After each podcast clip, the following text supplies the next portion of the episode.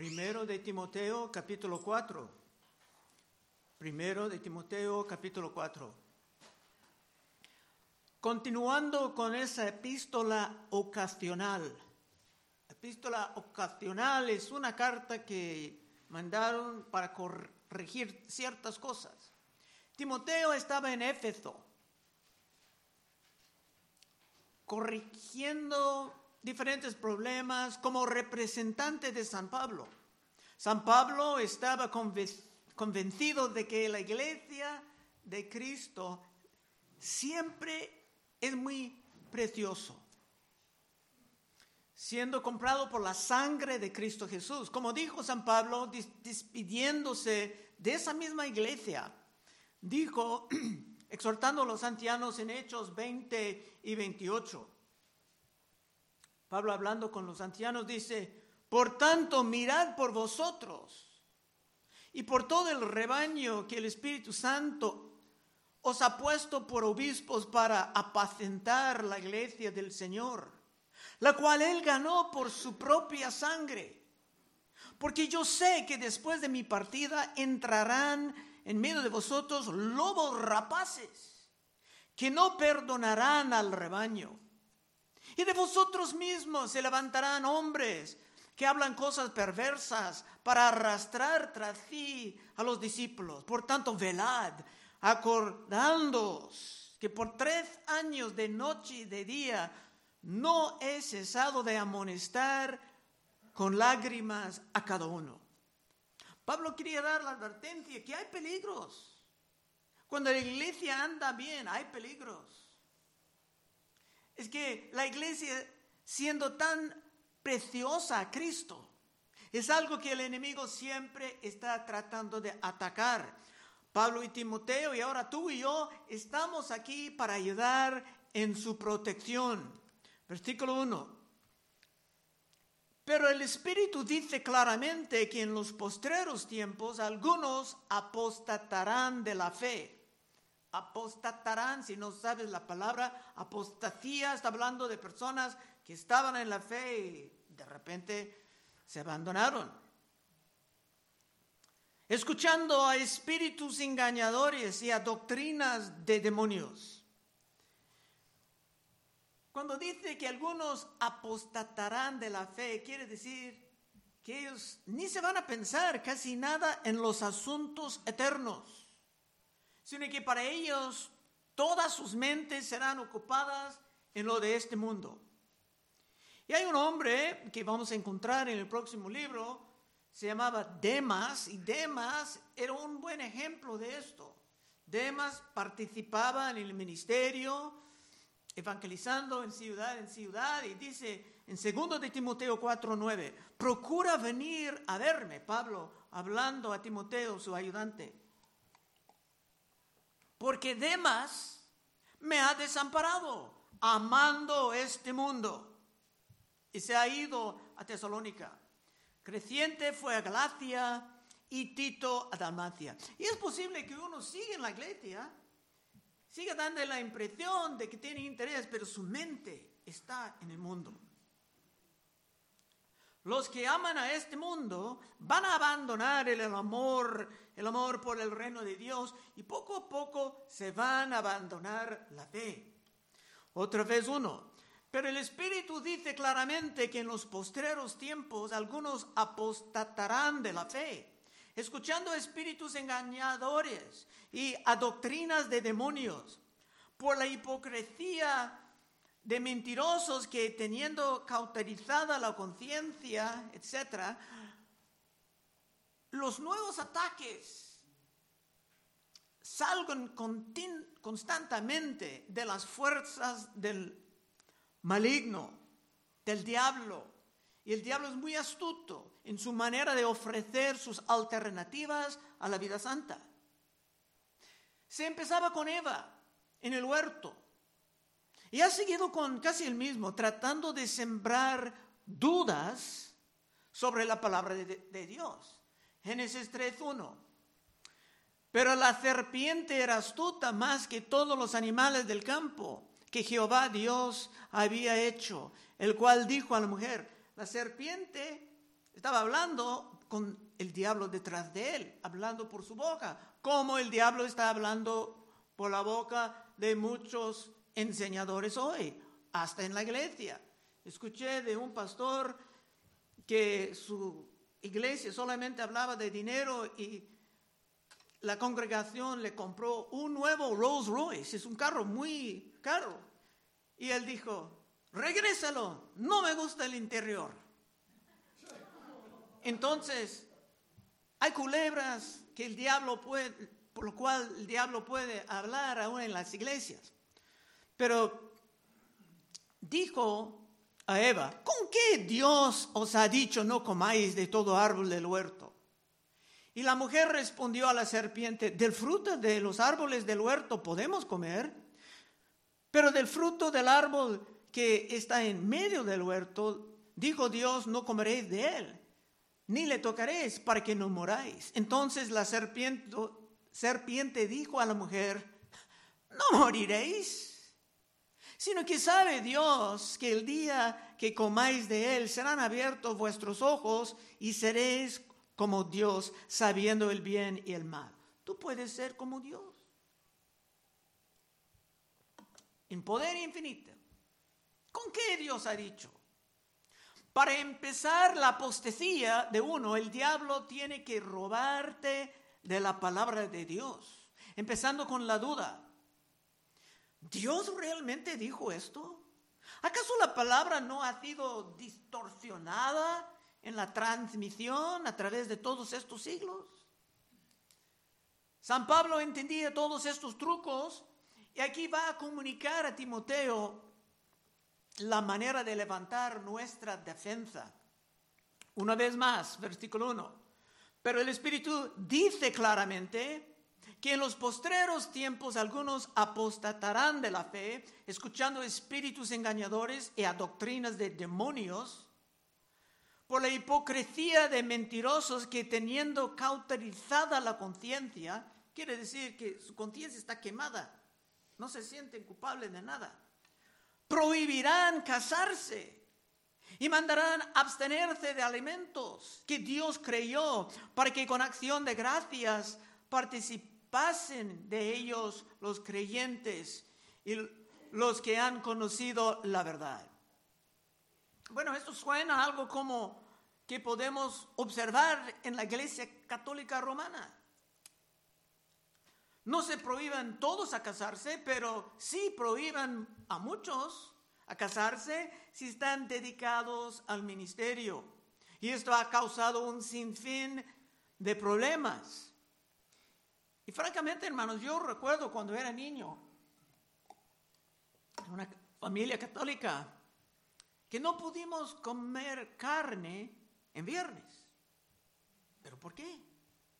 ¿Y por qué abandonaron más tarde esa regla? San Pablo dice que estas son doctrinas de demonios. Mira el contexto. Es que cuando los religiosos no quieren aceptar la piedad verdadera, la santidad de Dios, se inventan otras maneras de fingir una santidad humana. Y poco a poco la verdad de las escrituras está abandonada. Versículo 4. Porque todo lo que Dios creyó es bueno y nada es de desecharse si se toma con acción de gracias, porque por la palabra de Dios y por la oración es santificado. Una razón de que muchos oren antes de comer. Ojalá no es la única vez que te ores. Pero ahora toda la comida es limpia. Las restricciones dietéticas de diferentes alimentos eran para los judíos, pero solamente por el Testamento Antiguo. Y los que vienen ahora tratando de resucitar aquellas restricciones solamente vienen con distracciones. Hechos 10:10. 10. Pedro tenía que aprender de, abandonar esto en el Nuevo Testamento. Pedro, Pedro hablando dice, y tuve gran hambre y quiso comer, pero mientras le preparaban algo, le sobrevino un éxtasis y vio el cielo abierto y que descendía algo semejante a un gran lienzo y atado de las, las cuatro puntas, era bajado a la tierra, el cual había todos los cuadrúpedos terrestres y reptiles y aves del cielo, y vino una voz, levántate Pedro, mate y come. Entonces Pedro dijo, Señor, no. Muchas veces Pedro dijo, Señor, no. Mejor decir, Señor, sí. Señor, no, porque ninguna cosa común o inmunda he comido jamás. Volvió la voz a él la segunda vez, lo que Dios limpió, no lo llames tú común.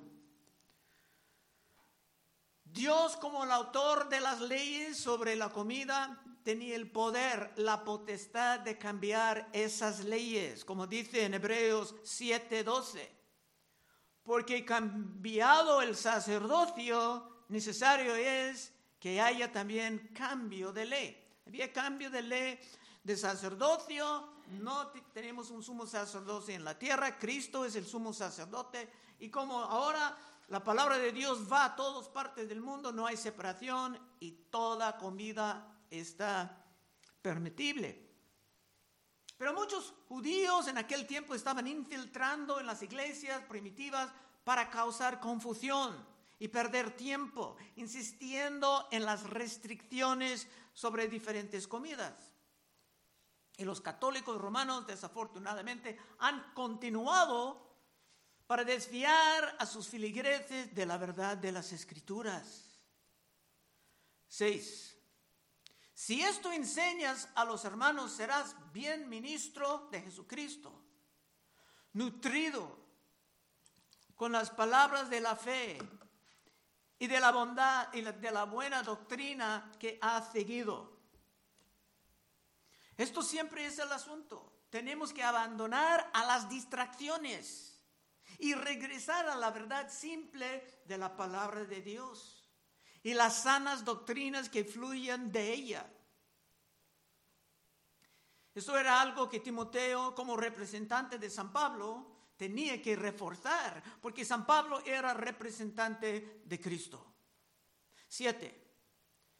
Desecha las fábulas profanas y de viejas.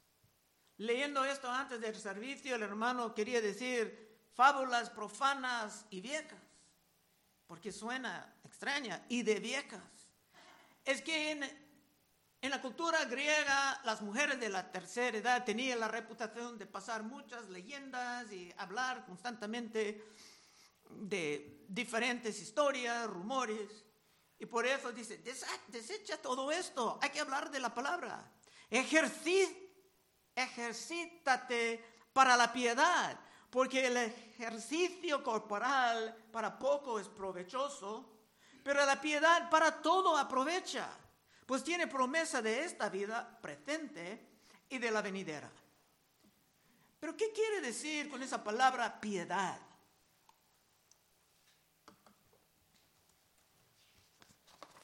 Es una manera de entender la verdad de las escrituras y ponerla en práctica en tu vida. Es vivir conforme a lo que Dios quiere de nosotros. Cristo dijo, en el discipulado enseñamos a los hermanos a guardar todo lo que Él ha mandado. Mateo 28, 19. Por tanto, id y haced discípulos a todas las naciones, bautizándolos en el nombre del Padre, del Hijo y del Espíritu Santo, enseñándoles que guarden todas las cosas que os he mandado. Y aquí, muchos creen que no, pues es imposible, Señor, no podemos hacer esto, pero por eso puso, y he aquí, yo estoy con vosotros todos los días hasta el fin del mundo. Amén. Para saber que sí, no podemos hacerlo en nuestra carne, pero todo podemos en Cristo que nos va a fortalecer. Pero cuando uno empieza a dedicarte a esto, el diablo va a venir con todas sus distracciones y hasta ataques. Siete. Desecha las fábulas profanas y de viejas. Ejercíjate para la piedad, porque el ejercicio corporal para poco es provechoso, pero la piedad para todo aprovecha, pues tiene promesa de esta vida presente y de la venidera. Entre los griegos como en nuestros tiempos, muchos paganos se fueron a los gimnasios constantemente. Como se puede ver, seis de la mañana están entrando en el gimnasio. Se fueron para perfeccionar sus cuerpos. Y Pablo no estaba diciendo que nuestros cuerpos no son importantes. Claro, tu cuerpo es importante, es el templo del Espíritu Santo y hay que cuidarlo. Pero no podemos abandonar el enfoque principal del eterno, dedicándonos solamente a las cosas de esta vida. Es que unos que solamente quieren cuidar sus cuerpos están pensando en presentar a ellos, no, no sabiendo que en 50 años su cuerpo será muy diferente. Y en la eternidad nadie va a pensar en esto porque va, van a tener cuerpos glorificados los que llegan al cielo. Cuando toda tu mente está llena de solamente los asuntos de esta vida, estás como Demas, que abandonaba la fe amando al mundo. Nueve, palabra fiel es esta y digna de ser recibida por todos. Esto está hablando del ejército corporal, que es útil, sí, y tal vez tu médico te va a ordenar a estar más activo. Pero hay algo aún más importante en que tenemos que luchar y dedicarnos en disciplina. En las iglesias de Cristo también estamos dedicados a los asuntos de la eternidad. Diez que por esto mismo trabajamos y sufrimos aprobios, porque esperamos en el Dios viviente, que es el Salvador de todos los hombres, mayormente de los que creen. Esto manda y enseña. Esto confusa tú, algunos, ¿cómo puede ser Dios Salvador a todos? Pues está salvando a todos de no, de no morir por falta de aire o agua. Dios está brillando su sol si estás aquí es porque en el pasado alguien de tu familia estaba en el arca de Noé y estaba salvado del diluvio.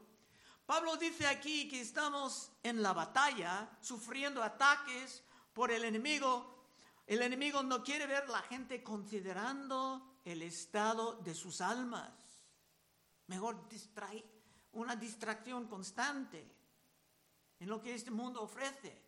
Si solamente estás pensando en tu cuerpo físico, en tu ejército corporal, el diablo probablemente te dejará en paz.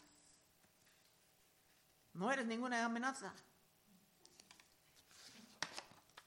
Pero una vez en, aprendiendo la verdad del Evangelio y la realidad de la gloria y el infierno, entonces vendrán los ataques porque serás una amenaza al maligno y su imperio que está derrumbando. 11. Esto manda y enseña. Esto manda y enseña. Es un punto importante. Cuando Pablo dice que tenemos que mandar esto, es porque estamos viniendo con la autoridad de la palabra de Dios. Y estamos llamados a esto. Los que siguen en el ministerio es porque tenemos un llamamiento. No estamos simplemente viniendo con unas opiniones, sino que vengamos con la verdad eterna. Eso es lo que el diablo quiere sugerir, que la fe cristiana es simplemente otra colección de opiniones en el campo de la religión. Y esa mentira ha destruido a muchos. Por esto tenemos que mirar otra vez a la gran comisión. Mateo 28, 18. Y Jesús se acercó y, les habló diciendo, toda potestad me es dada en el cielo y en la tierra. Y si esto es la verdad, y si es la verdad, Cristo tiene autoridad. Por tanto, id y hacer discípulos a todas las naciones, bautizándoles en el nombre del Padre, del Hijo y del Espíritu Santo, enseñándoles que guarden todas las cosas que os he mandado. Y aquí yo estoy con vosotros todos los días hasta el fin del mundo. Amén. Cristo tiene toda potestad, toda autoridad en el cielo y en la tierra. y si estamos fielmente presentando su verdad, entonces tenemos nosotros la autoridad, la obligación de no solamente sugerir, sino a mandar. Mira cómo Pablo presentaba esto a los filósofos paganos en Atenas, en Hechos 17. Estaba predicando a los filósofos, querían saber qué cosa nueva estaba trayendo. Pablo dijo, porque en Él vivimos y nos movemos. Y somos como algunos de vuestros propios poetas también han dicho, porque el linaje suyo somos, siendo pues el linaje de Dios. No debemos de pensar que la divinidad sea semejante a oro, plata o piedra, pero una condenación de ídolos.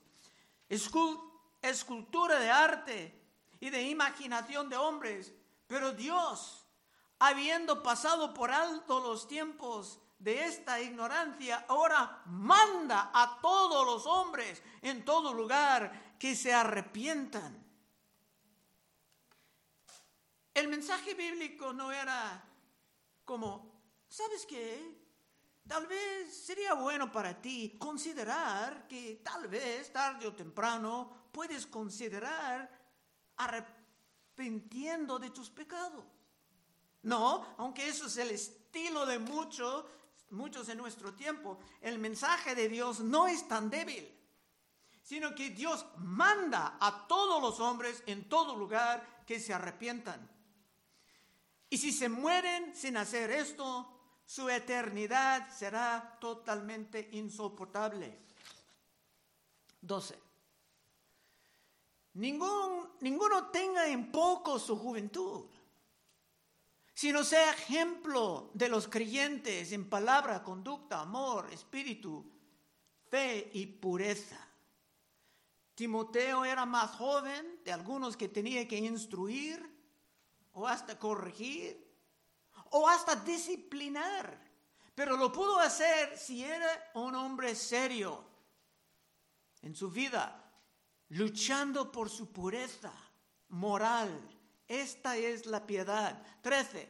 Entre tanto que voy, ocúpate en la lectura, la exhortación y la enseñanza. Para proteger la iglesia preciosa es correcto tener lectura de las escrituras en los servicios. Hasta los católicos saben bien de esto. Nosotros normalmente tenemos lectura empezando el servicio. A veces los ancianos añaden otra lectura que Dios ha puesto en sus corazones y esto es, también es correcto. También en los mensajes predicados hay lectura, a veces mucha lectura.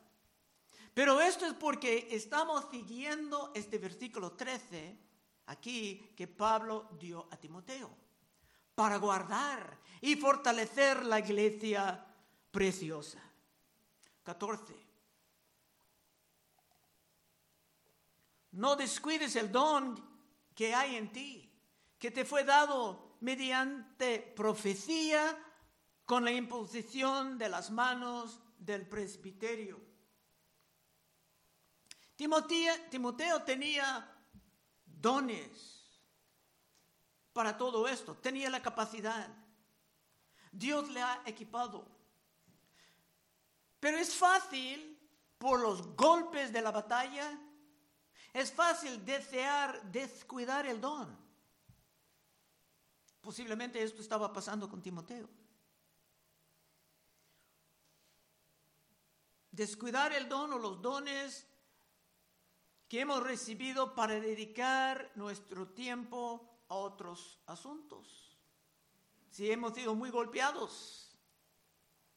Y para prevenir todo esto, Cristo nos dio una buena parábola. Estamos casi llegando al fin. Pero en Mateo 25, 14, Cristo dijo, porque el reino de los cielos es como un hombre que yéndose lejos llamó a sus siervos y les entregó sus bienes. A uno dio cinco talentos, eran como dones. Y a otro dos, y a otro uno. A cada uno conforme a su capacidad, y luego se fue lejos. Y el que había recibido cinco talentos fue y negoció con ellos y ganó otros cinco talentos. Asimismo, el que había recibido dos ganó también otros dos. Pero el que había recibido uno fue y cavó en tierra y escondió el dinero de su señor. Después de mucho tiempo, vino el señor de aquellos siervos y arregló cuentas con ellos. Y llegando él que había recibido cinco talentos, trajo otros cinco talentos diciendo, Señor, cinco talentos me entregaste, aquí tienes, he ganado otros cinco talentos sobre ellos. Y su Señor le dijo, bien, buen siervo y fiel, sobre poco has sido fiel, sobre mucho te pondré. Entra en el gozo de tu Señor. Llegando también el que había recibido dos talentos, dijo, Señor, dos talentos me entregaste, aquí tienes, he ganado otros dos talentos sobre ellos. Su señor le dijo, bien, buen siervo y fiel, sobre poco has sido fiel, sobre mucho te pondré. Entran en el gozo de tu señor. Pero llegando también el que había recibido un talento, dijo, Señor, te conocía que eres hombre duro, que ciegas donde no sembraste y recoges donde no esparciste, por lo cual tuve miedo y fui y escondí tu talento en la tierra. Aquí tienes lo que es tuyo. Respondiendo su señor le dijo, siervo malo y negligente, ¿sabías que ciego donde no sembré y que recojo donde no esparcí? Por tanto, debías de haber dado mi dinero a los banqueros y al venir yo hubiera recibido lo que es mío con los intereses. Cristo estaba invirtiendo. Quítate pues el talento y dale al que tiene diez talentos. Porque al que tiene se le será dado y tendrá más. Y al que no tiene aún lo que tiene será quitado. ¿Cómo está contigo en esta mañana, hermano? Hermana, joven.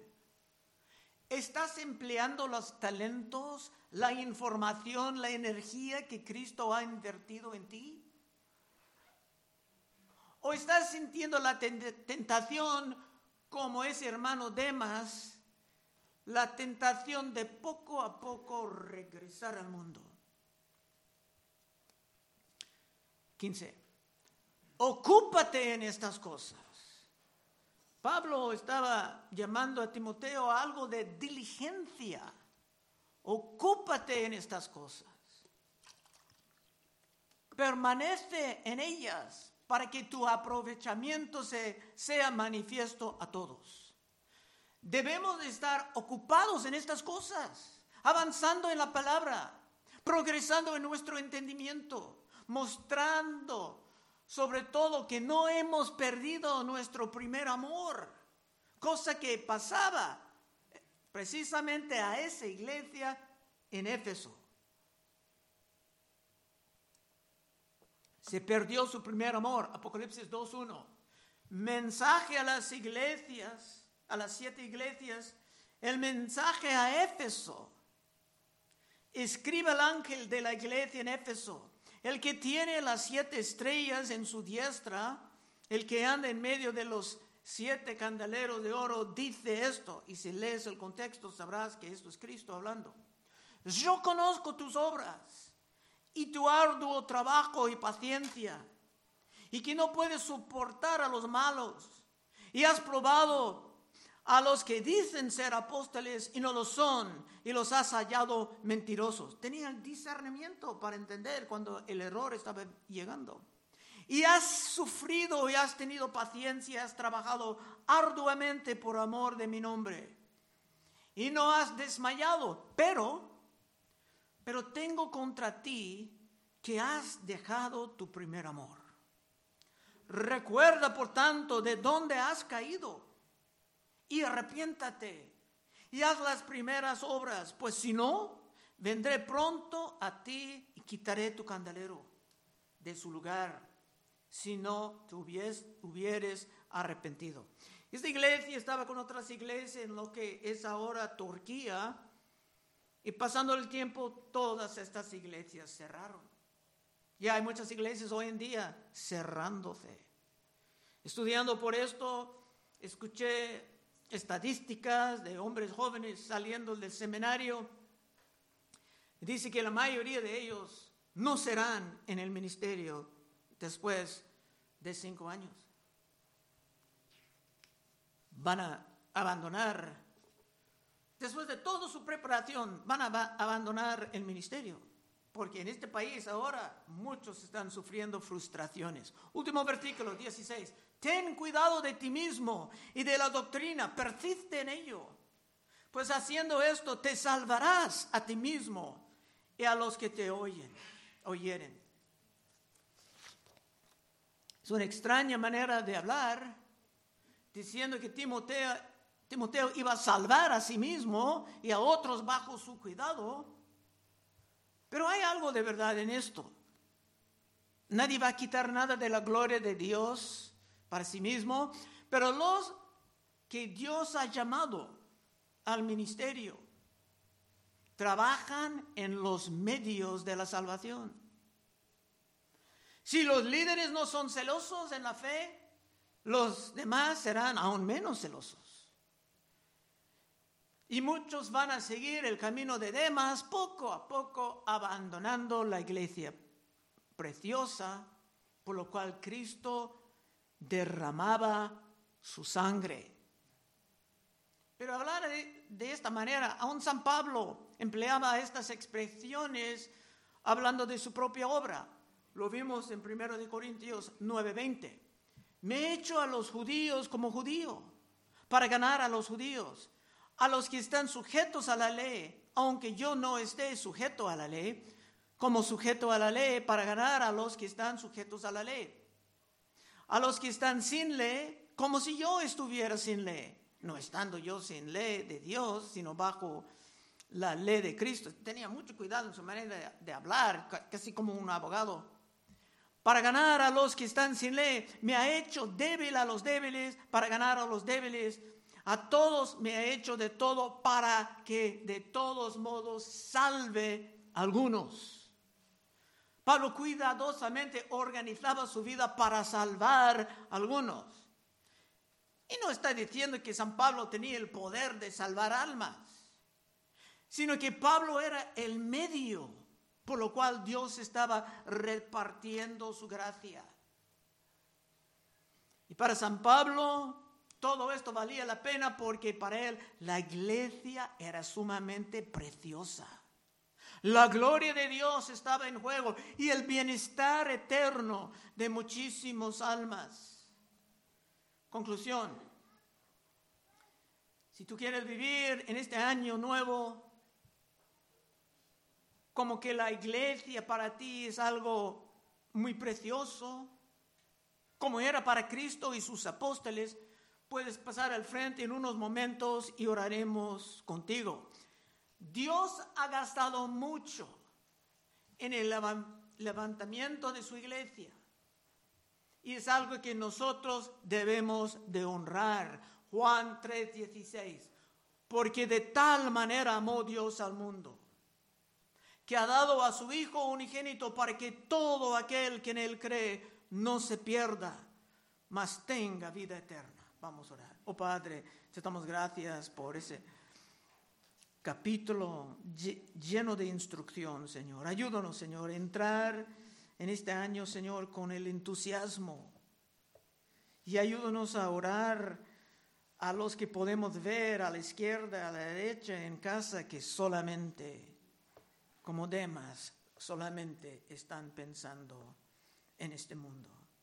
Pedimos esto en tu santo nombre de Cristo Jesús. Amén.